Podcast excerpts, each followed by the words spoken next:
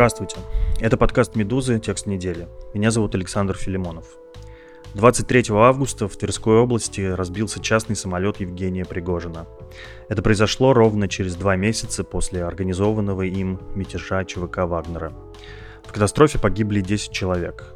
По данным Росавиации, на борту среди прочих находились сам Пригожин и командир наемников Дмитрий Уткин, чей позывной «Вагнер» и дал название группировке. Официальные результаты опознания погибших еще не обнародованы, но Владимир Путин уже публично выразил свои соболезнования, назвав Пригожина талантливым человеком сложной судьбы. Специальный корреспондент «Медузы» Лилия Епарова поговорила со своими источниками в ЧВК Вагнера и узнала, что они думают о крушении самолета Пригожина и будущем самой группировки.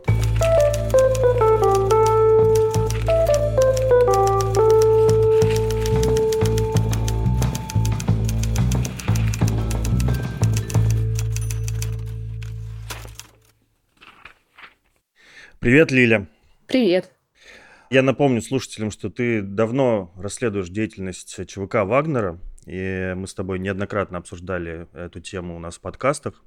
Еще год назад ты делал материал и рассказал о том, что вагнеровцы полноценно участвуют в войне в Украине.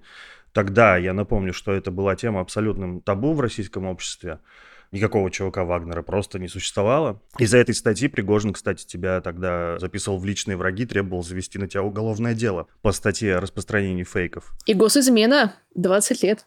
Да, но год спустя уже об этих как бы фейках а именно достижениях ЧВК Вагнера на войне, уже с гордостью рассказывал россиянам Владимир Путин. Пригожин сам за этот год э, прошел путь от героя России до мятежника. Сейчас вот его частный самолет разбился, вероятно, он погиб. По крайней мере, Владимир Путин выразил соболезнования. Скажи мне, пожалуйста, а веришь ты, что Пригожин действительно погиб? Могла ли это быть инсценировка? Потому что он уже не единожды погибал. Я верю, что он погиб. Конечно, полной ясности не будет, пока мы не увидим результаты ДНК, насколько она может быть независимой, потому что все-таки российские криминалисты будут ее проводить. Но дело в том, что, как э, рассказали нам вчера собеседники, знакомые с работой Пригожинской империи, в прошлые два раза Пригожин в 19-22 году инсценировал свою гибель, якобы оба раза он якобы погибал где-то в Африке, далеко-далеко от России. Оба раза на Реофан и телеграм-сетку Пригожина спускались протоколы, как это все дело продавать. И первые сливы о том, что Пригожин пропал, Пригожин вернулся, Пригожин жив, Пригожин мертв, они все шли через именно Пригожинскую сетку. В этот раз, как мы видим, все началось с поста в Телеграме Ксении Собчак, которая, как мне собеседник говорит, с Пригожиным таких деловых отношений в Телеграме не имеет. И мы видим, что все пошло не по плану. Более того, тот же самый собеседник продолжает, что позавчера-вчера во всех офисах, во всех медиаструктур царила совершенно неразбериха и офигение. Никто не понимал, что делать. Никакого медийного завещания, никакого плана, как вести себя на случай третьей инсценировки, оставлено не было. Я могу только сделать вывод, что это была не инсценировка. Но и, конечно, невероятно поразило меня в плохом смысле вчера вечернее выступление Владимира Путина, который, по сути дела, взял и подтвердил гибель Евгения Пригожина очень простой формой. Он просто начал говорить о Евгении Пригожине в прошедшем времени. Он сказал, что Пригожин был талантливым бизнесменом, человеком сложной судьбы, который всегда брался за самые сложные задачи, в том числе, когда его об этом просил личный президент. Кстати говоря, есть тоже такой подозрительный, что называется, звоночек, когда только-только разбился самолет, то мгновенно Росавиация выпустила сообщение, что там действительно на борту был Пригожин. То есть как будто бы об этом рейсе много кто знал, ждал, что ли, что с ним приключится. Но это уже, конечно, области всяких додумываний конспирологии, и я прошу прощения заранее, потому что я тебя буду задавать именно такие, наверное, вопросы, на которые мы сейчас не очень имеем ответ и, возможно, их не получим, но тем не менее ты поговорила со своими источниками, в том числе внутри ЧВК Вагнера, и можешь протранслировать хотя бы их мнение, их позицию, их знания. Разнообразные источники, в том числе и «Медузы», на перебой говорят, что гибель Пригожина — это, конечно, прямой указ Путина. Он ранее неоднократно говорил, что не прощает предательства, а когда был мятеж вагнеровцев, он именно предателем Пригожина и назвал. В то же время приближенный к группировке канал Zone 23 числа недвусмысленно заявил, что Пригожин цитирую, погиб в результате действий предателей России. Скажи, пожалуйста, какой сейчас консенсус среди наемников ЧВК Вагнера по этому вопросу? Ну, так как мы говорим о том, что самолет, очевидно, был все-таки взорван, будь то система зенитно-ракетная какая-то или бомба на борту, понятно, что речь идет о ликвидации. И Наемники, которые, конечно, источниками в таком тонком вопросе, кто заказал ликвидацию одного из самых влиятельных в России людей, обладатели, собственно, частной армии, они, конечно, не великие эксперты, но они все как-то так обреченно, очень спокойно говорят, что мы просто понимали, что это будет. Я была больше всего поражена, что в общем-то, никто не был удивлен. Ни совсем молодые бойцы, ни опытные ветераны ЧВК. Они все мне сразу... Ну, он сам дурак-то Пригожин. Буквально прозвучало в духе «сам дурак, зачем летал над Россией?» Нас сейчас все его ругают, считают, что он сам виноват.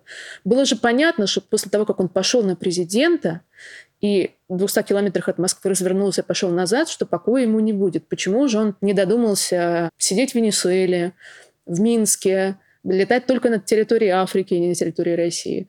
Сюрпризом ни для кого из наемников как будто бы гибель Пригожина не стала. И по поводу заказчика у них тоже особо нет никаких а, рассуждений и версий. Все указывают на Кремль. Но из собеседников, которых можно хоть сколько-нибудь информированными или интересными в этом смысле можно рассматривать, я вот говорила вчера с собеседником Минобороны, Пригожин он, конечно, недолюбливает, но меня удивила, опять-таки, прямота, с которой собеседник мне сказал, что да, самолет взорвали, потому что не нужно было лезть в Африку. Я тебе сейчас цитирую его слова.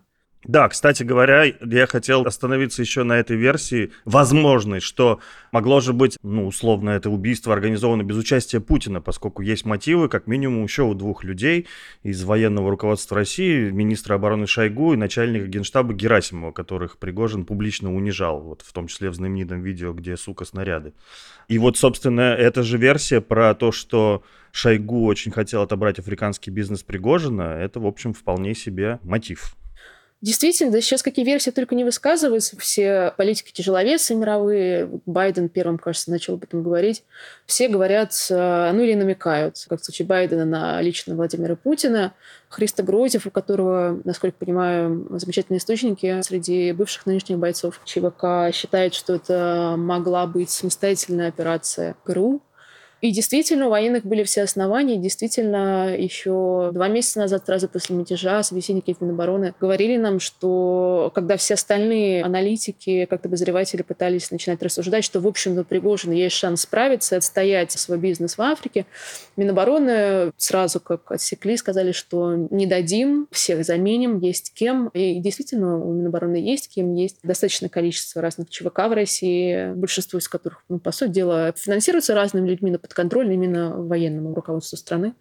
Да, были причины. Пригожин действительно потрясающе борзо, нагло продолжал лезть в Африку. Как говорят источники сразу нескольких СМИ, в том числе Wall Street Journal, его командировка в Африке, в том числе в Мали, касалась того, что действительно ГРУ и военные российские пытались его заменять, как, собственно, источник два месяца назад и обещал, как замечательных расследованиях важных историй рассказывали коллеги сразу несколько ЧВК, и Редут, и Конвой, собирали какие-то контингенты в Африке, и Пригожин полетел туда разбираться. По сути дела, лично встречался с президентом ЦАР, который якобы получил личную рекомендацию от Путина, что давайте-ка вы лучше будете вот с военными, а не с Пригожиным. А Пригожин поехал, собственно, ну, по-простому качать права. И вот мы видим, чем его попытка покачать права закончилась. Да, я сошлюсь тоже на ту же статью Wall Street Journal, да. Мы видели буквально на днях замминистра обороны Евкуров летал в Ливию, и, собственно, в Wall Street Journal были прямые цитаты, сказанные о том, что теперь там будет другая компания наемников, которая будет помогать обеспечивать безопасность военных и нефтяных скважин на территории страны. Она будет контролироваться российской разведкой, то есть ГРУ, но наемники в ней останутся те же самые, то есть ЧВК Вагнера. Все то же самое, только без Пригожина. Да, но люди те же самые. Понятно, что наемники ЧВК Вагнера, кроме бренда, никакой субъектности не могут сохранить. Если они перейдут под командование российской военной разведки, ну, значит, они больше не люди Пригожина. Сам Пригожин, вероятнее всего, мы уже с тобой говорили, мертв. Но в любом случае, я прям спросила собеседников Минобороны, кто отдал такой приказ. Потому что было понятно, что, ну, если была ликвидация, то кто-то отдал приказ на ликвидацию. Мне было сказано, что никто этого не знает и никогда не узнает. Понятно. Давай вернемся немножко к крушению. Существует несколько версий. Официально СК расследует дело по статье о нарушении правил безопасности полетов и заявляет, что для применения статьи о теракте якобы нет никаких оснований. Но СМИ, разумеется, обсуждают даже самые невероятные версии. И вот уже очевидные, которые мы упоминали, это возможный удар ракетой ПВО или взрыв на борту какой-то заранее заложенной бомбы. Об этом уже и говорили в том числе американская разведка, даже официальные лица анонимно во многих изданиях. А что говорят твои военные источники? Какой версии они более склоняются? Мне собеседник Минобороны сказал, что это был взрыв на борту. Я изначально подумала, что, может быть, собеседник что-то достаточно логично пытается отвести подозрение от независимых действий военного руководства, от того, что это просто сбили средствами ПВО самолет, потому что ПВО у нас, понятно, подконтрольный военным, но сегодня, чем больше больше экспертных оценок появляется, чем больше зарубежных разведок заявляет, что все-таки, скорее всего, взрыв на борту, чем больше появляется сливов такого же рода в телеграм-каналах, ну, я тоже как-то начинаю склоняться к этой версии, вероятно. Что-то принесли э, сама из связанных с силовиками телеграм-каналов, зная то, что и ты, что якобы ящики вина проносили, и в отделе шасси могло быть что-то заложено.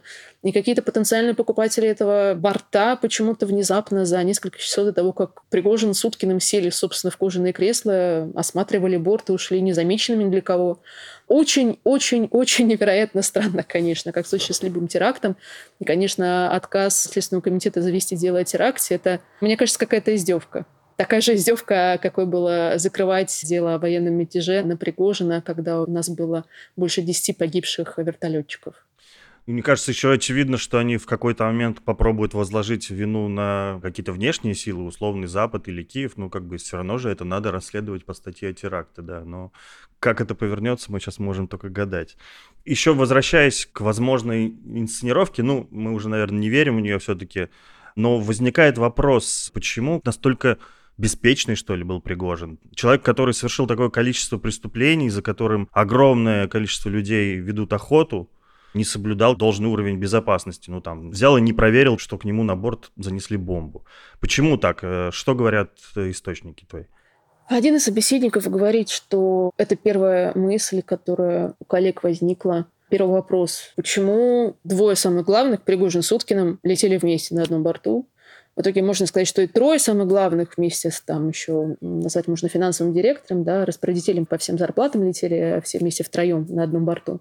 И было нам сказано, что никогда не было у них такого протокола разработки, никогда не применялось такое правило, чтобы самый главный менеджмент вместе не летал в какие-то такие места потенциально проблемные. Ветераны, некогда приближенные к штабу операции Пригожинскому. Марат Габидулин, в частности, который Пригожин некоторое время был практически адъютантом в военной части, рассказывают, что служба безопасности ЧВК была, я цитирую, узколобой и непрофессиональной, и, опять-таки, цитата, мимо них нужно было ядерную боеголовку на борт принести.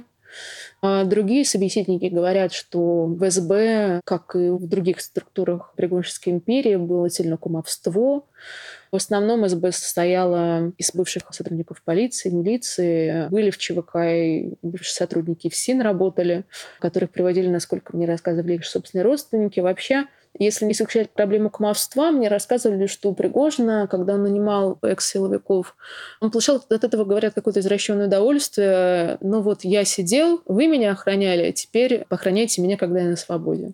Если честно, я думала о службе безопасности Евгения Пригожина, особенно в условиях, что он только что кинул вызов Путину и развернулся не дать до Кремля. Я думала, что у него будет как-то лучше все это налажено, но, как мы видим, вероятно, нет. Да, довольно странно все это звучит. Что касается возможного будущего ЧВК Вагнера, как внутри вот этой группировки, что думают?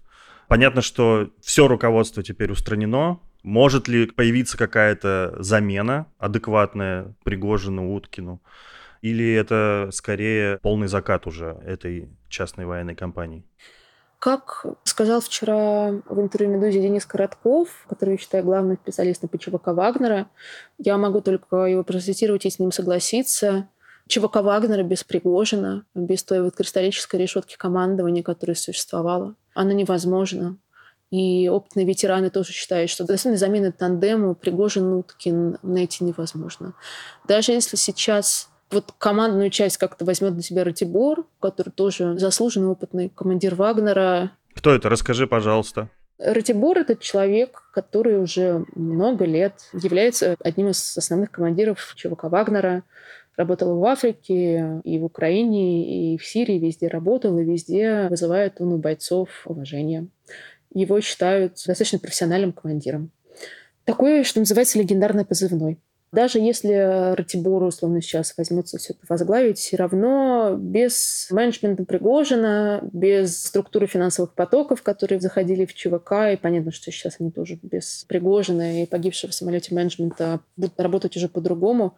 Но это будет уже какая-то другая структура, которая будет, как вот мои собеседники говорят, работать э, по инерции. Просто потому, что люди больше ничего не умеют и не хотят делать, кроме как воевать.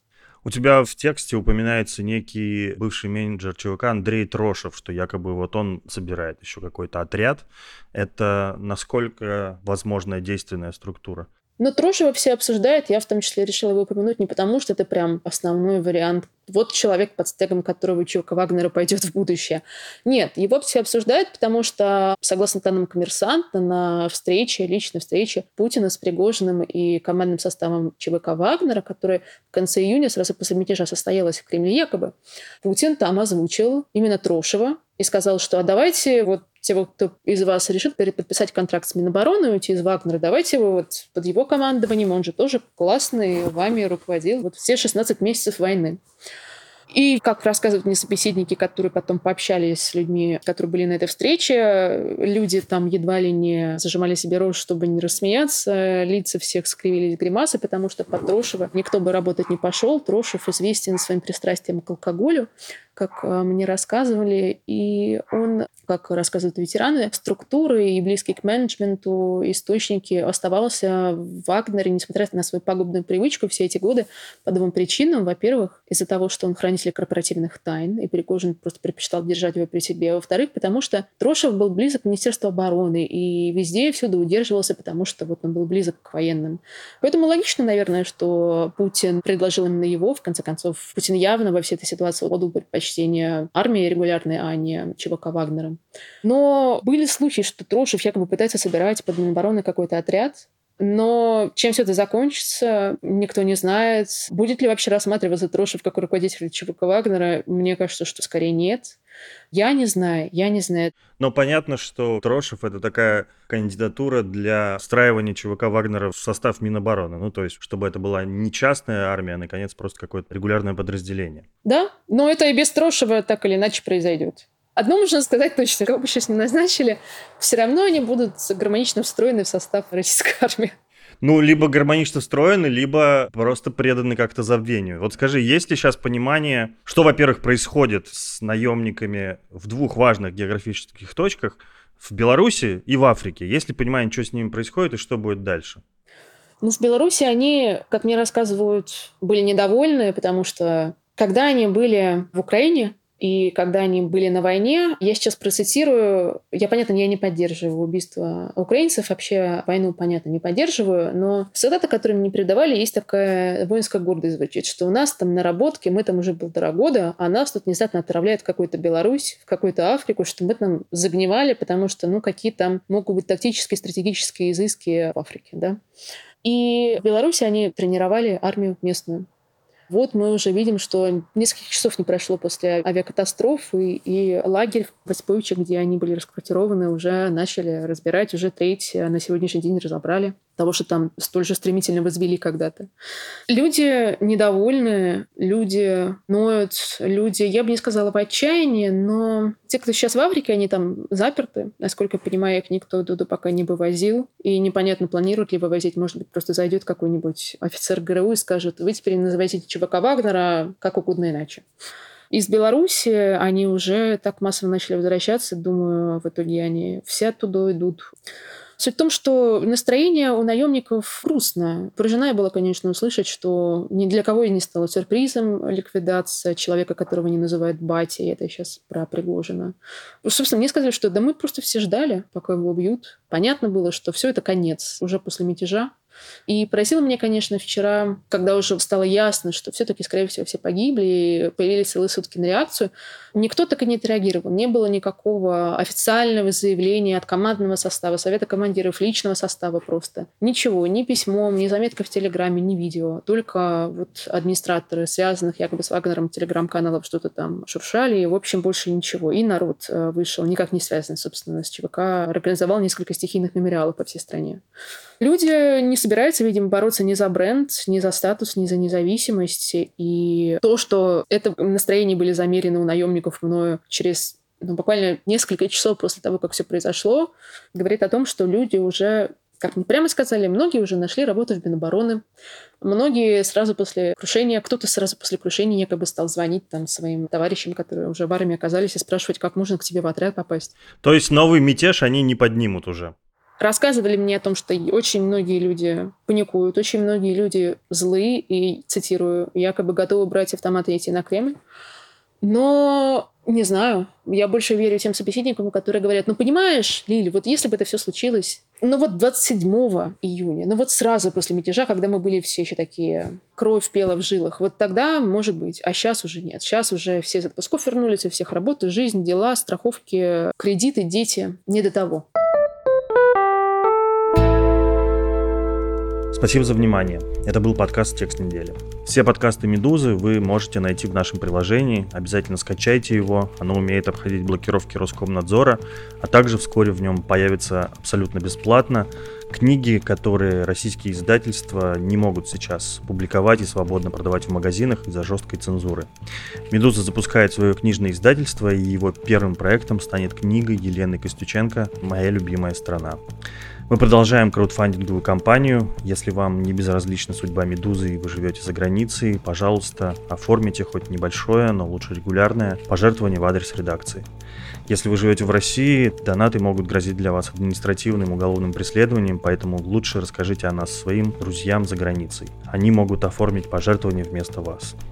Это можно сделать по адресу support.meduza.io. Спасибо, до новых встреч.